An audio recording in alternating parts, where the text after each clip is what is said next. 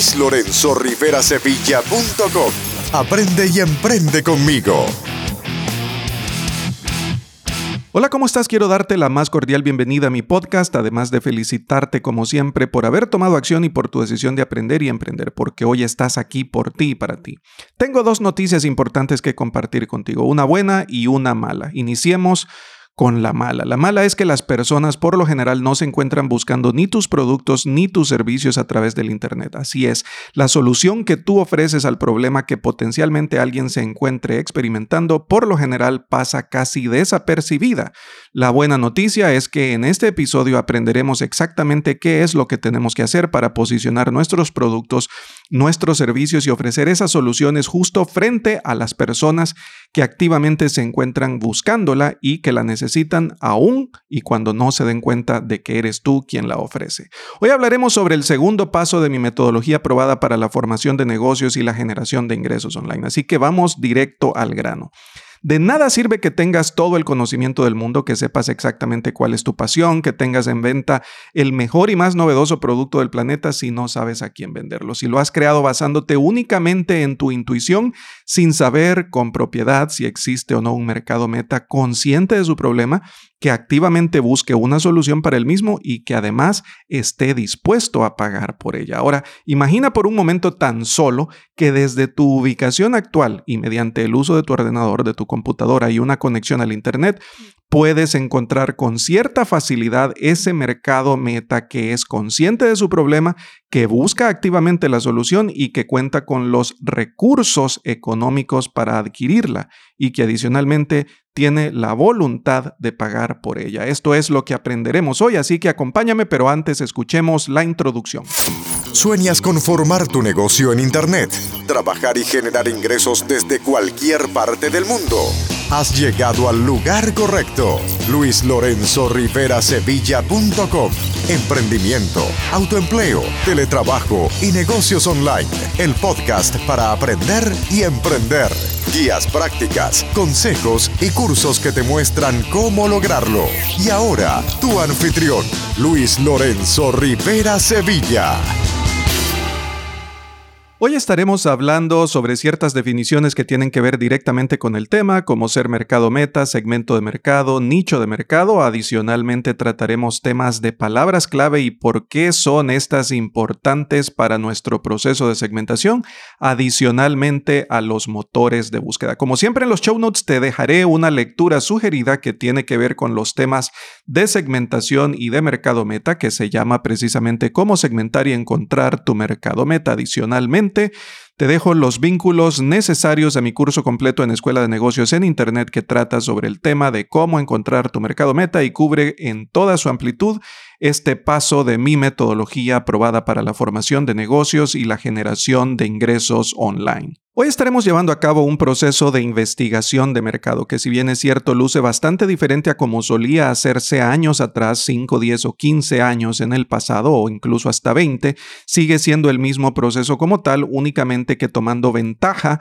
de las herramientas que el Internet ahora nos provee. Para comenzar con ese proceso de investigación de mercado, lo primero que debemos hacer es comprender cuatro definiciones que resultan básicas en nuestro proceso para poder lograr tener éxito al final con la información que deseamos obtener y lograr llegar a ese público objetivo al cual vamos a ofrecerle nuestros productos, nuestros servicios y nuestras soluciones. La primera de las definiciones que necesitamos comprender es precisamente mercado. Y es que mercado puede ser un lugar físico, teórico o virtual. De hecho, es el lugar en donde se dan cita compradores y vendedores para hacer intercambio de mercancías, comparando estas con otra mercancía que conocemos todos como dinero. Para propósitos nuestros, este será un lugar virtual porque nosotros estamos desarrollando tu empresa digital. Así que para nosotros el mercado se trata de un lugar virtual porque nuestro negocio opera en el ciberespacio. La siguiente definición en la que necesitamos enfocarnos o que necesitamos comprender muy bien es la de mercado meta. Este es nuestro público objetivo, es el grupo de personas a quienes vamos a orientar nuestros esfuerzos de marketing para ofrecer los productos, los servicios y las soluciones que tenemos para aliviar el problema que se encuentran experimentando. Sin embargo, el mercado meta todavía es un grado bastante amplio y nosotros deseamos llegar a mayor profundidad. Y para eso es que seguiremos analizando y descubriendo nuevos niveles dentro de ese mercado meta que resulta ser bastante amplio. Para ello veremos las siguientes definiciones para ir especializándonos mucho más y profundizando más también hasta lograr llegar a ese público objetivo específico que deseamos alcanzar. Y es que el siguiente grado de profundidad en este análisis, en esta investigación de mercado que estamos llevando a cabo, es precisamente el segmento de mercado. Un segmento de mercado está dentro del mercado meta al cual nos estamos dirigiendo, pero es un grupo más específico y todavía no termina allí. Llegamos a otros dos niveles que son los nichos de mercado, que idealmente queremos llegar allí. Sin embargo, existe también un micronicho de mercado que es todavía muchísimo mejor porque es un grado muy específico y bastante especializado en donde nosotros podemos ofrecer las soluciones y los servicios, además de los productos que tenemos, como solución a los problemas que ellos se encuentran experimentando. ¿Y cuál es la diferencia? ¿Por qué queremos llegar a este nicho y micronicho de mercado? Porque son un público homogéneo, comparten ciertas características entre todos ellos, responden igual a nuestros esfuerzos de marketing, tienen el capital, los recursos financieros para poder optar por esa solución y lo más importante de todo, tienen la voluntad para utilizar esos recursos, adquirir los productos, los servicios y las soluciones que ofrecemos. Es por eso la importancia de saber segmentar adecuadamente, porque si nos quedamos nada más con un mercado meta, este puede resultar mucho, muy amplio. Nosotros queremos llegar al grado de especialización que acabo de explicar del nicho e incluso del micronicho de mercado para garantizar que los esfuerzos de marketing que llevemos a cabo darán el mejor resultado posible. Para ampliar el tema y definir todavía mejor los términos que acabamos de explicar, veamos un ejemplo con un producto físico en donde aplicaremos los conceptos de mercado meta, segmento de mercado, nicho y micronicho también. Para fines de este ejemplo, hablaremos de un producto físico como lo son las mascarillas médicas desechables, sí, las mascarillas quirúrgicas, los cubrebocas o como sea que les llamen en tu país.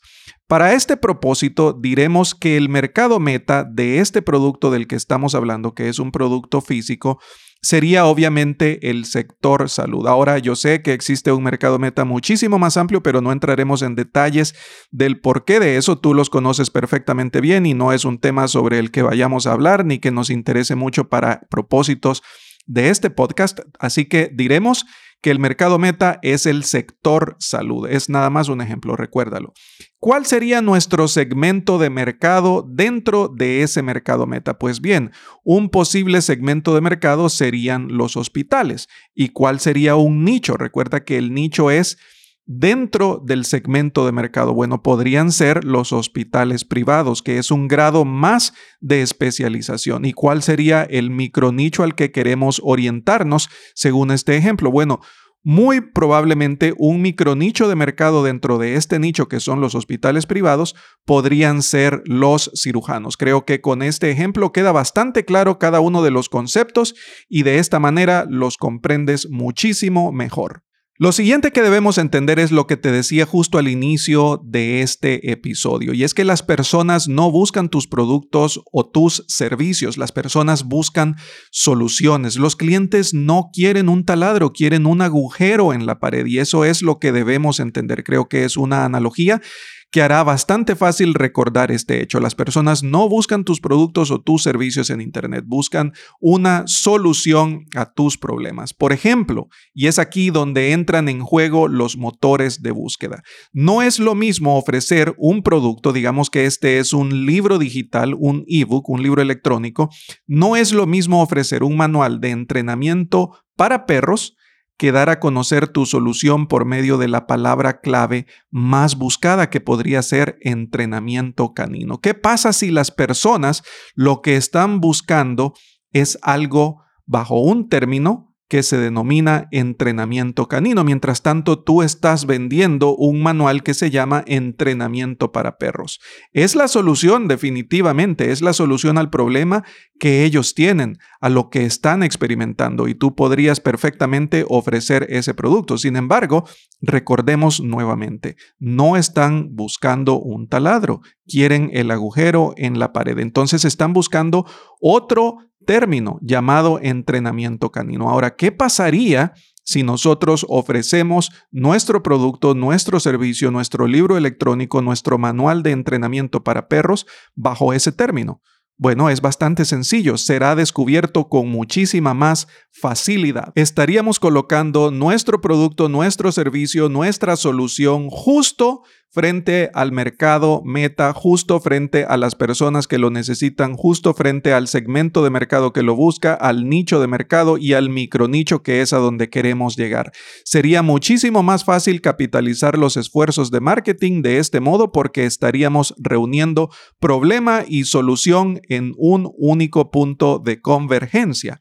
A esto es a lo que me refería con mostrarte exactamente cómo lograremos posicionar nuestros productos, servicios y soluciones frente a la gente que desea adquirirlos, que está ávida por obtenerlos. Y es justo así. Ahora, ¿cómo lo haremos? Lo haremos a través de los motores de búsqueda y para ello te pido que me sigas al siguiente tema de este episodio. Y es que cuando hablamos de motores de búsqueda, seguro lo primero que se viene a tu mente es la palabra Google. Vamos a googlear, lo hemos convertido en un verbo, vamos a buscar algo en Internet, lo hacemos a través de Google. Y es que Google es el motor de búsqueda más grande del mundo. Es absolutamente abrumador. Domina más del 77% de las búsquedas diarias.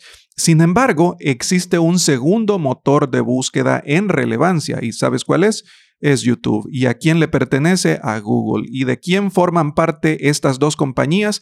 Del conglomerado llamado Alphabet, porque Google se diversificó tanto en su momento, tenía el buscador, tenía la publicidad, tenía Boston Dynamics con la robótica, tenía el desarrollo de inteligencia artificial, tenía tantas cosas tan diversas, tan versátiles en las que trabajaba, que fue necesario reinventarse y para ello crearon el conglomerado llamado Alphabet. Pero bueno, eso es parte interna del manejo de la compañía. Lo importante para propósitos nuestros es que debemos de dominar los motores de búsqueda para posicionarnos en ese mercado al que deseamos llegar, para posicionarnos a ese nicho de mercado al que deseamos llegar. Y para ello necesitamos hacer acopio forzosamente del motor de búsqueda más importante, del primero y del segundo. Y los dos son parte de la misma compañía. Así que para propósitos del podcast diremos que es Google. Cuando digamos Google nos estaremos refiriendo al motor de búsqueda. Ahora bien, ¿cómo funcionan las búsquedas en Internet? ¿Cómo es que funciona este algoritmo de este motor de búsqueda, tanto de Google como de YouTube? Bueno, son algoritmos que funcionan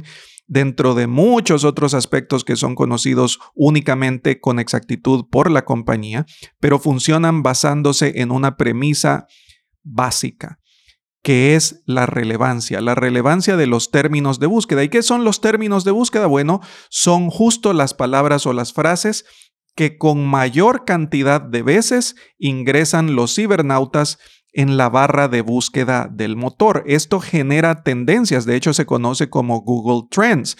Google Trends es una herramienta que ellos mismos proveen que nos da las tendencias de búsqueda más populares en el Internet. Así podemos saber exactamente qué volumen de búsquedas tiene una cierta frase, un cierto término, una cierta palabra clave.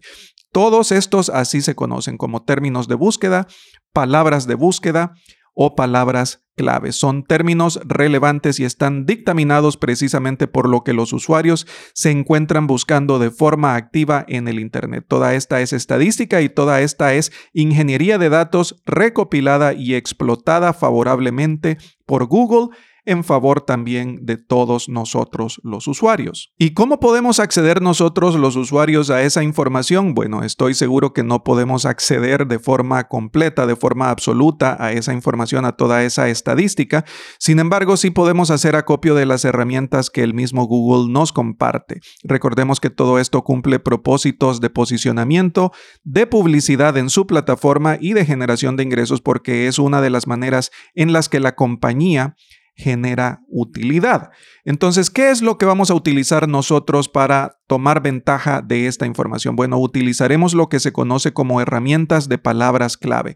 ¿Qué es una herramienta de palabras clave? Es una herramienta que nos da los términos relevantes de búsqueda con respecto a un tema en particular ingresando una palabra clave, como por ejemplo podría ser en este caso podcast o para regresar al ejemplo que habíamos tratado anteriormente de las mascarillas médicas desechables, bueno, mascarillas quirúrgicas podría ser una palabra clave, mascarillas médicas podría ser otra, cubrebocas podría ser otro, etcétera. Todos esos términos son recopilados por Google y se dictaminan en orden de relevancia por volumen de búsqueda. Mientras más volumen de búsqueda tenga un término, una palabra, una frase, más relevante se vuelve esta y también más cara al momento de pagar publicidad para posicionarte directamente con ese término en los resultados de búsqueda de la primera página de este motor.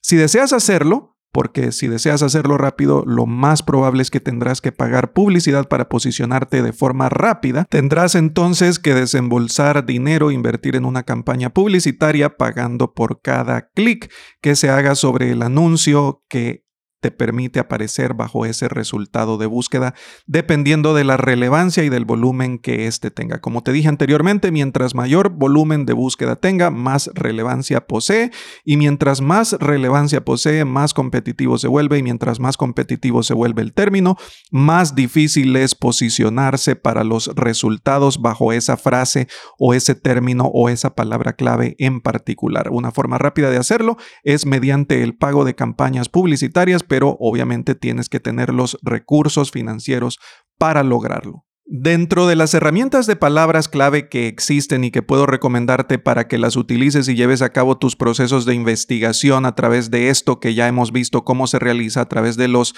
Google Trends, a través de los resultados de búsqueda, a través de las sugerencias de búsqueda que son las palabras que te sugiere Google o los términos que te sugiere en la barra de búsqueda cuando ingresas al navegador y trata de completar la frase que tú estás escribiendo.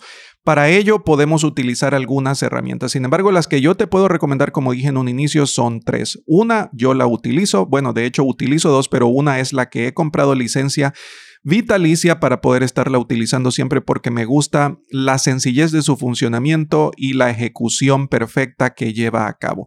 Esa herramienta número uno que recomiendo y que es de pago es Uber Suggest. Sin embargo, tú puedes utilizar perfectamente Google Keyword Tool, que es la herramienta que Google ofrece de forma gratuita para llevar a cabo tus campañas publicitarias. Esto lo viene haciendo desde hace más de una década cuando en aquel tiempo no se llamaban Google Ads, sino que eran Google AdWords y Google AdSense, que eran las campañas publicitarias que tenían ellos y cómo las ofrecían en aquel tiempo. La tercera de las herramientas que te puedo ofrecer y que también es de pago y es muy buena, de hecho creo que es la más potente de todas, es Ahrefs, Ahrefs. Ahrefs, AH REFS. Así es como se deletrea. Sin embargo, ofrecen un periodo de prueba de 7 días por 7 dólares. Así que yo recomiendo que si necesitas llevar a cabo un proceso de investigación de mercado profundo, perfectamente puedes pagar esos 7 dólares y utilizar la herramienta a lo largo de esos 7 días, que son tiempo suficiente para llevar a cabo tu proceso de investigación de mercado sin problema alguno. ¿Cómo concluye entonces todo esto? ¿Cómo concluye esta terminología de los resultados de búsqueda, de las sugerencias de búsqueda, de las tendencias de búsqueda, de las palabras claves y del algoritmo de la relevancia? Bueno, todo concluye o converge en un nuevo término que se llama SEO, Search Engine Optimization, por sus siglas en inglés, SEO. ¿Por qué es este importante?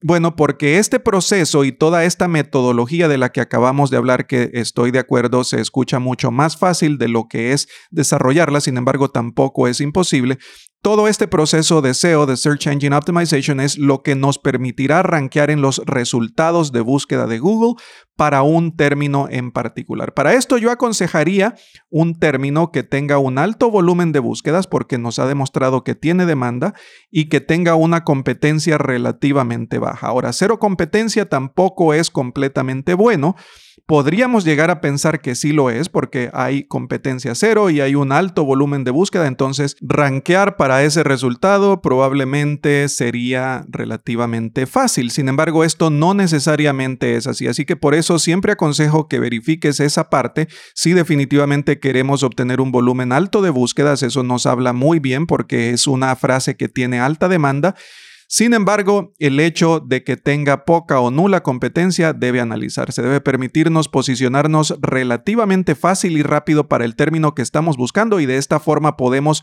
obtener más términos similares que nos permitan llevar a cabo exactamente el mismo proceso y de esa manera posicionar nuestros productos, nuestros servicios justo frente a las personas que los están buscando, no necesariamente bajo aquel que tenga la mayor demanda y la mayor competencia, pero sí bajo otros términos que corresponden a micronichos de mercado que están llevando a cabo la búsqueda con otro término, con otra palabra clave, con otro resultado de búsqueda, con otra tendencia, con otra sugerencia de búsqueda, quizás en menor volumen, pero igual altamente importante para los fines que nosotros queremos ejecutar. Y mira que todo esto del SEO, del SEO o del Search Engine Optimization es toda una ciencia, aunque no exacta porque no sabemos con exactitud cómo funciona este algoritmo, solo sabemos que funciona a través de la relevancia y que considera muchos otros factores como el hecho de tener un certificado SSL en tu sitio web, por sus siglas en inglés esto quiere decir Secure Socket Layer, que establece un vínculo seguro entre el cibernauta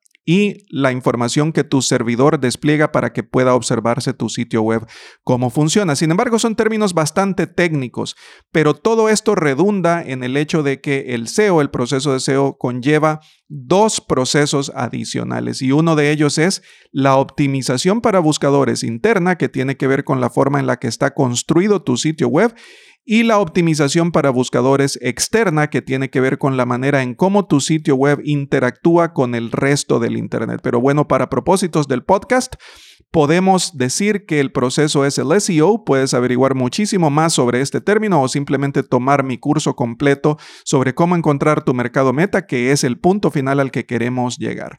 Pero bueno, hasta aquí terminamos entonces con este proceso del SEO. Veamos ahora otras condiciones, otras situaciones a las que vamos a aplicar esto para continuar con el proceso de investigación de mercado que todavía no hemos concluido. Acompáñame. Veamos ahora el grado de conciencia deseado. Para ello, imaginemos una pirámide, ya te he hablado de esto en episodios anteriores, pero veamos nuevamente de forma más detallada este proceso. El grado de conciencia deseado que buscamos para el nicho de mercado al que queremos llegar. Imaginemos la pirámide. La base de la pirámide es la gente inconsciente. Aún no sabe que tiene un problema. Este grupo de personas desconoce que tiene un problema. La parte media de la pirámide se llama consciente porque este grupo de personas sabe que tiene un problema, sin embargo, todavía no busca una solución de forma activa. Y luego la cúspide de la pirámide es el grupo de personas plenamente conscientes, que busca activamente la solución a su problema. En este es el nivel en el que debemos dedicarnos a buscar nuestro mercado meta, nuestros segmentos de mercado, nuestros nichos y nuestros micronichos también. La clave está en conocer con exactitud cómo llevan a cabo la búsqueda de esas soluciones, porque al descubrir lo que buscan, entonces te das cuenta de la solución. Al tener el rompecabezas completo, como te decía en un inicio, unes problema más solución, entonces te has encontrado con ese mercado meta y ahora podrás ofrecer tus productos y servicios bajo el nombre del resultado de búsqueda que mejor te favorezca. Si recuerdas el ejemplo que vimos de manual de entrenamiento canino, versus el resultado que arrojaba el motor de búsqueda, que era la forma en la que los cibernautas estaban buscando esa solución. A todo esto es a lo que nos referimos precisamente. Ahora bien, ¿cómo llevar a cabo la búsqueda entonces? Bueno, ahora imaginemos otra pirámide, solamente que en esta ocasión invertida. Esta pirámide está invertida. La punta de la pirámide es ahora la base. Y esta base es a donde queremos llegar. Así que en este ejemplo iniciaremos de arriba hacia abajo. La parte de arriba de la pirámide invertida será la palabra clave inicial primaria. Si queremos regresar al ejemplo de las mascarillas, entonces diremos mascarillas, porque esa es la palabra clave primaria, la básica, la esencial. Esa constituye un primer nivel de búsqueda por medio de la herramienta que te he sugerido de las, todas las, estas herramientas de palabras clave, puedes obtener sugerencias adicionales al ingresar una palabra clave básica como mascarillas. Luego en la parte central de la pirámide invertida tendremos una palabra clave adicional o secundaria que para ese ejemplo podría ser mascarillas médicas y eso nos da un nuevo nivel de sugerencias en la herramienta de palabras clave que estemos utilizando. Y por último, llegamos la base de la pirámide invertida, que es a donde queremos llegar como si esto fuese un, un embudo.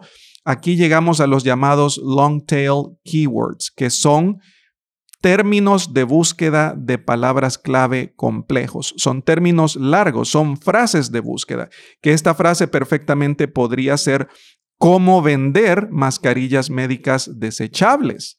Entonces, aquí es a donde llegamos a lo específico. En general, consideraremos las palabras clave de cada nivel con mayor volumen de búsquedas mensuales y menor competencia. No digo que competencia cero, ya te lo expliqué, pero sí con menor competencia porque es la forma en la que nos podremos posicionar de manera más rápida. Y esto es exactamente cómo llevas a cabo la búsqueda, cómo llevas a cabo la segmentación y cómo encuentras finalmente tu mercado meta, tu segmento de mercado, tu nicho de mercado y el micronicho al que deseamos llegar para ofrecer los productos, los servicios, las soluciones a los problemas que experimentan. Hasta aquí llegamos con el episodio de hoy. Espero que sea de máximo provecho para ti y que pongas en práctica cuanto antes todo lo que hoy has aprendido. Nos encontraremos la próxima semana. Hasta pronto.